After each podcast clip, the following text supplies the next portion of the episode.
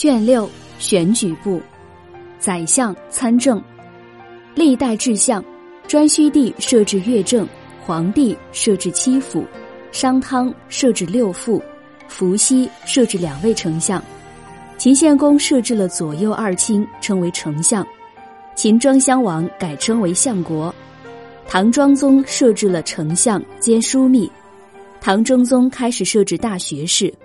五代设置了文明殿大学士，开始成为宰相的兼职。宋真宗设置资治殿学士，地位在翰林之上。汉武帝设置秘书令和太史令。汉桓帝设置秘书监。唐太宗开始让宰相兼修国史。唐德宗开始诏令宰相的正式文书需几位宰相轮换书写。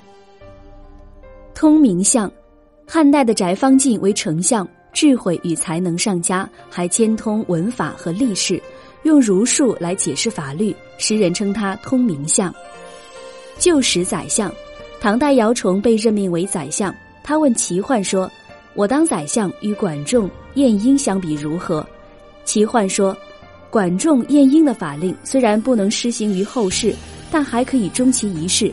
大人的法令刚制定了就更改，只可做个旧时宰相。”知大体，汉代的丙吉不过问人横死道旁这件事，却问牛为什么会气喘。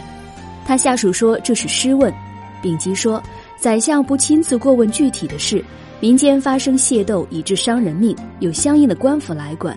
而现在正是春耕时节，牛却大喘，恐怕天地之间阴阳失调。宰相的职责就是调理阴阳，因此要过问。人们称赞他识大体。”半石相，唐代的卢怀慎为宰相，自以为才能不及姚崇，所以把政事都推给姚崇，自己不参与。当时人都讽刺他是半石宰相。沙龙中人，唐代有一个算命的人叫葫芦生，卜算很灵验。李帆曾经在他那里问卦，葫芦生说：“先生是沙龙中人。”李帆不解所以。后来有一个神异的僧人说。凡是宰相，冥府必然会有暗中用沙龙来保护他，害怕他被别的东西扰乱。李帆暗中对算命人的话非常欣赏，后来果然做了宰相。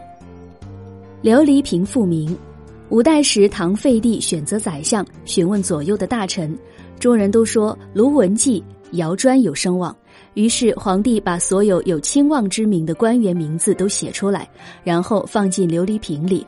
晚上焚香对天祈祷，用筷子携出一个出来是卢文纪，便欣然任命他为宰相。金瓯复明，唐玄宗以占卜选宰相，把候选人的名字都写出来放在金瓯中，叫做瓯卜。一天写下崔林等人名字，问太子说：“这是宰相的名字，你猜是谁？”太子说：“不是崔林、卢从愿吗？”唐玄宗说：“是的。”每卜。古代的天子以占卜择相，必须把有亲望的官员写出来，放到金瓯或琉璃瓶里，然后焚香向天祈祷，再用筷子携出来，得到谁名字就任命此人为宰相，所以叫媒卜，又叫瓯卜。